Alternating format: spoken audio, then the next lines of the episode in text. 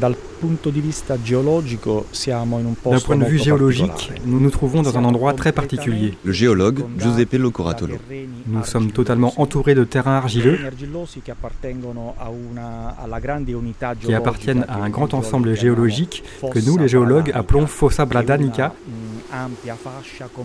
qui est une grande bande comprise entre la chaîne des Apennins, qui se trouve ici à quelques kilomètres, et ce qu'on appelle le bassin d'avant-pays qu'on nomme Apulo. Nous nous trouvons au cœur de la Fossa Bradanica, qui est une sorte de bassin presque uniquement composé de terrains argileux, sauf dans deux petites zones, et dans l'une d'entre elles surgit Krakow.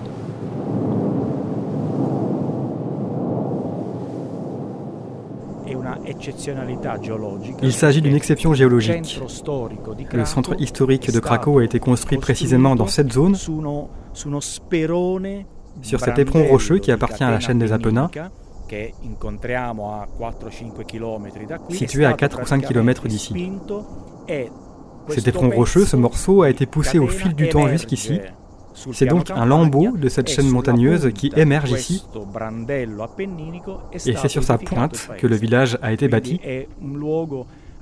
Il s'agit donc d'un lieu vraiment très particulier, très singulier.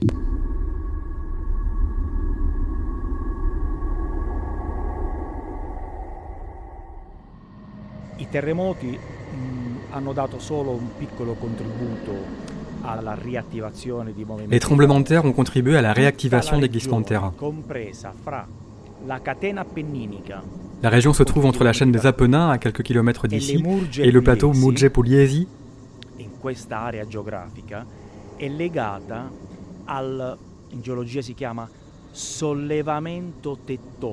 Et c'est une zone qui se soulève depuis 800 000 ans. C'est lié à la tectonique des plaques della, zolla africana che spinge sulla placca europea.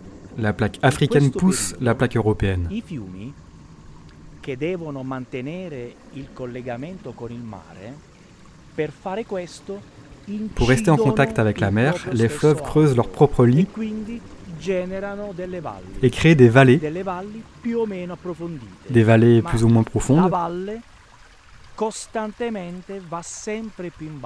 Ici, la vallée s'est beaucoup enfoncée et a eu pour conséquence de fragiliser la stabilité des pentes et des reliefs qui se forment entre un fleuve et un autre.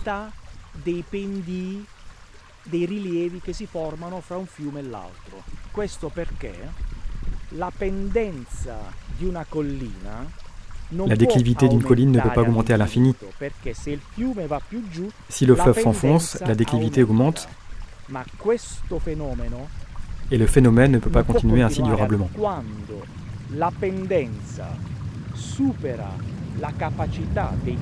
Quand la déclivité dépasse la capacité des terrains à rester accrochés à la colline,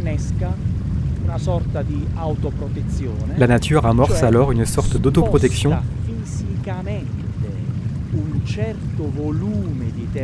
c'est-à-dire qu'elle dépasse physiquement un certain volume de terrain d'amont en aval de sorte que la déclivité diminue jusqu'à ce que les conditions d'équilibre soient réunies. Il s'agit d'une défense naturelle de la surface terrestre. Et malheureusement ici à Cracow, cette partie du terrain qui s'est déplacée pour réduire la pente du versant eh bien, été construite sur la partie récente du village.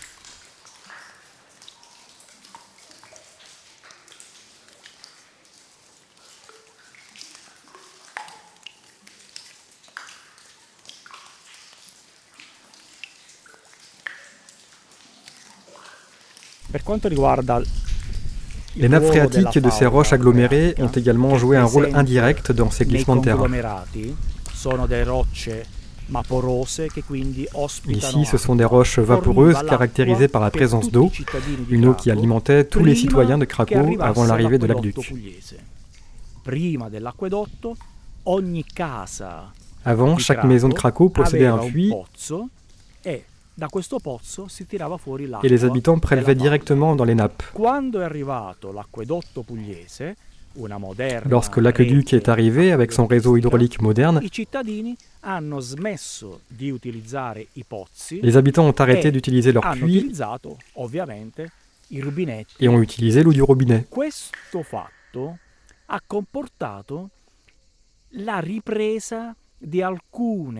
Ceci a donc provoqué l'engorgement de certaines sources. eh, qui se trouvaient entre les roches agglomérées et les terres argileuses.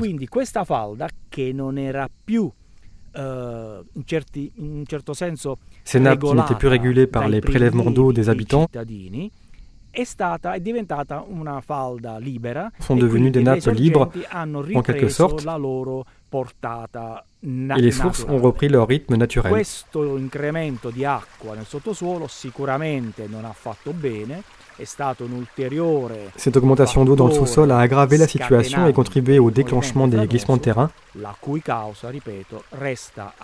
dont la cause principale, je le répète, reste liée à l'évolution géologique du versant. Les habitants ont abandonné le village uniquement à cause des éboulements et glissements de terrain.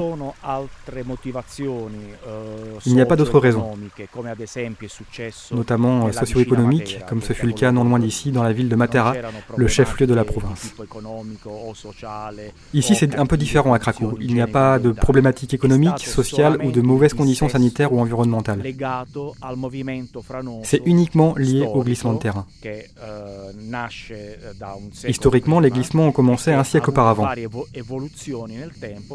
Il y avait eu déjà quelques alertes avant d'arriver au point de bascule dans les années 60 qui marqua l'apogée des éboulements.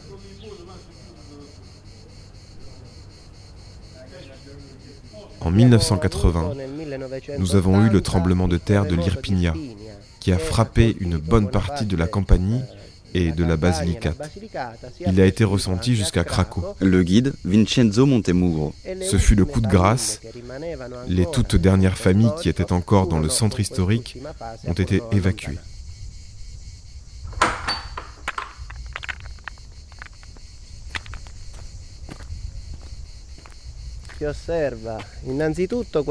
Nous pouvons observer ici ce palais en haut, le palais Camarota Rigirone. C'est une bâtisse importante pour le village où demeurait la famille Camarota, qui était une des plus riches de Craco, et la famille Rigirone, qui, en plus d'être parmi les plus importants propriétaires terriens, était la plus ancienne famille de Craco. La famille Rigirone apparaît ici, à Cracow, dès la période normande suève, au 5e siècle. Par la suite, la structure a hébergé la mairie, la caserne des gendarmes, puis l'école, dans la période où le couvent de Saint-Pierre subit un premier éboulement dans les années 50. Suite à ça, le palais Camarota a accueilli des familles dans les années 70 et 80 quand elles ne trouvaient pas de logement confortable et sécurisé alors que le village s'écroulait. Et en plus, malheureusement, plusieurs zones étaient interdites. Ce fut donc le dernier palais, la dernière structure habitée de Cracow. Et dans ce bâtiment, en haut à gauche, où il y avait les gendarmes jusqu'en 1972, il y a eu ensuite une famille dont il est resté un seul membre. En 1998, il fut le tout dernier habitant du village, déjà fantôme.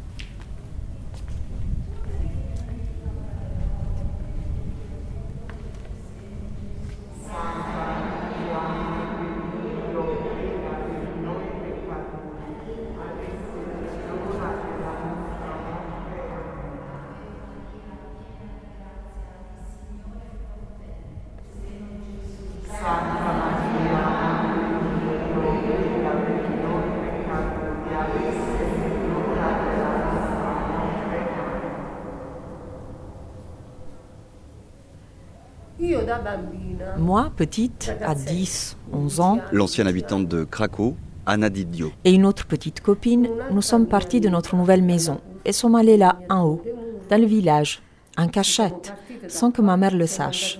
Nous avons fermé la porte de notre ancienne maison et j'ai volé la clé, alors que la maison était déjà occupée par cette nouvelle famille. Ils ont trouvé la porte fermée et ils ont appelé mon père. J'ai été obligée de dire la vérité. Mon père m'a grondé et m'a demandé Pourquoi tu as fait ça? Tu ne devais pas faire ça. Et j'ai répondu Mais c'est notre maison. Nous ne pouvons pas rester. Et eux, oui. Et alors j'ai beaucoup pleuré parce qu'ils avaient donné notre maison à d'autres personnes. Et il m'a dit, non, tu ne devais pas faire ça, parce que cette famille est dans le besoin. Dès qu'ils auront une nouvelle maison, ils partiront. De toute manière, nous n'y retournerons jamais plus. Nous ne pouvons plus y rentrer.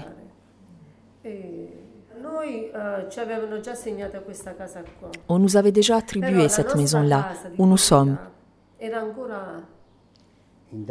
alors que notre maison de propriété était encore intacte et habitable. La loi nous a obligés à la quitter. Ils ont placé une autre famille, provisoirement, dans l'urgence, parce que notre maison était encore habitable.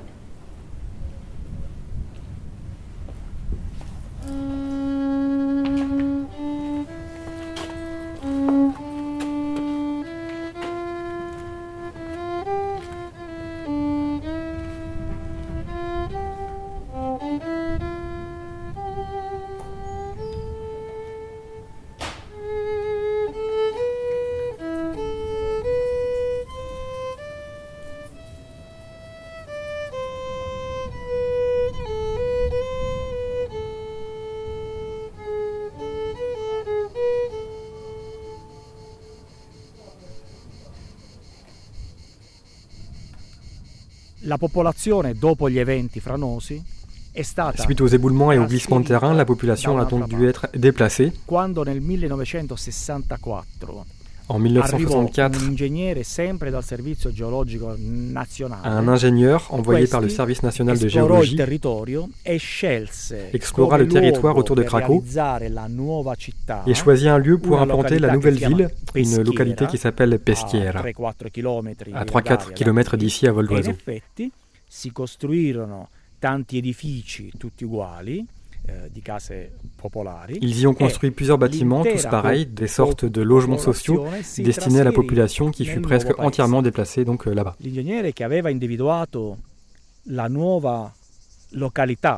l'ingénieur qui avait repéré la nouvelle localisation de Cracow ne s'était pas aperçu que dans le sous-sol de cette plaine, il y a une grande quantité d'eau. C'est une zone inondable. Toutes les maisons construites possèdent une cave et les pauvres habitants sont régulièrement obligés d'utiliser des pompes pour enlever l'eau qui entre dans leur cave. On parle donc ici d'un village qui a fui un glissement de terrain pour finir dans une zone inondable. C'est un géodestin tragique.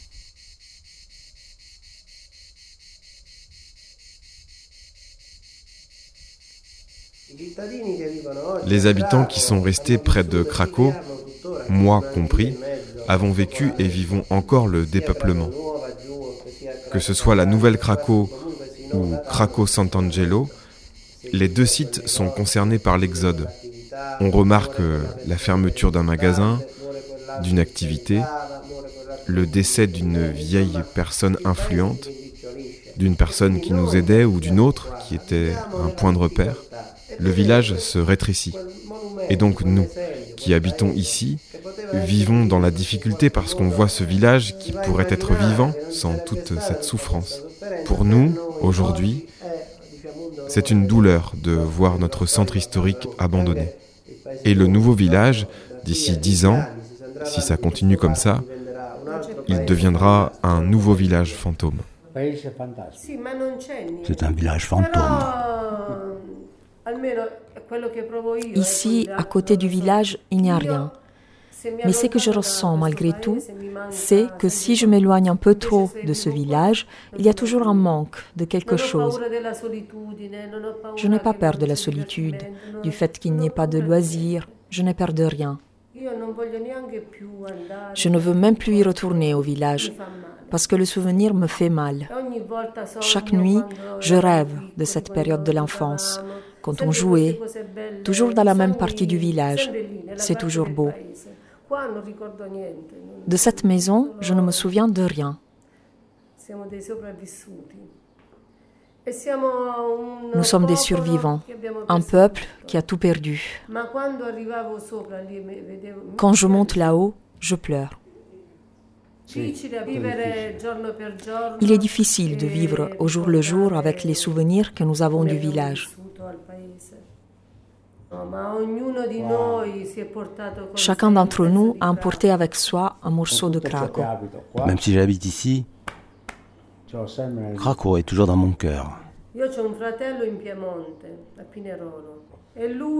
J'ai un frère qui vit dans le Piémont, à Pinerolo. Il dit que quand il mourra, il voudra être ramené à Craco. Il veut rester près de maman et papa.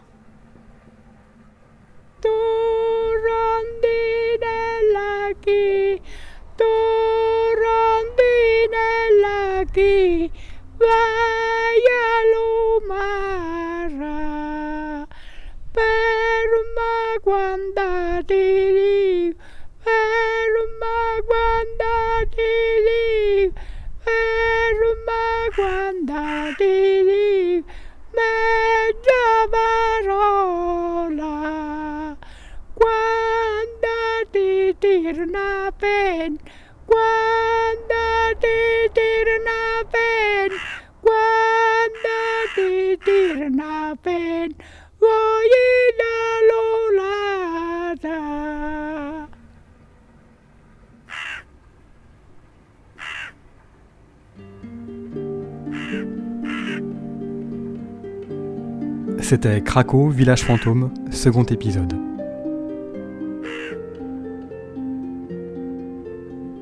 Avec le géologue Giuseppe Locoratoro, le guide Vincenzo Montemuro et les anciens habitants de Craco, Anna Didio et Nicola Crapuli. Une réalisation de Carmen Maria Miranda et Aurélien Frances. Production Silence Podcast.